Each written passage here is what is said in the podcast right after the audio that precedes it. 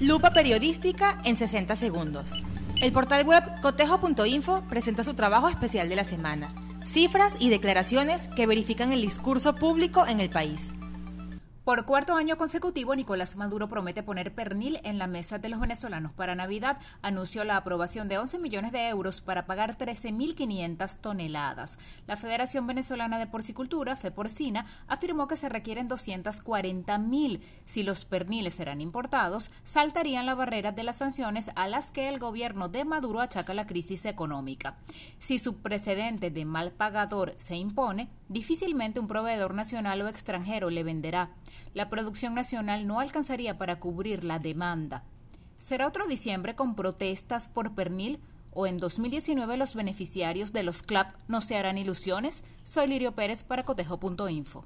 Este fue el cotejo de la semana. Consulta en la página cotejo.info y en las redes sociales arroba cotejoinfo más trabajos realizados por el primer medio de verificación de datos en Venezuela.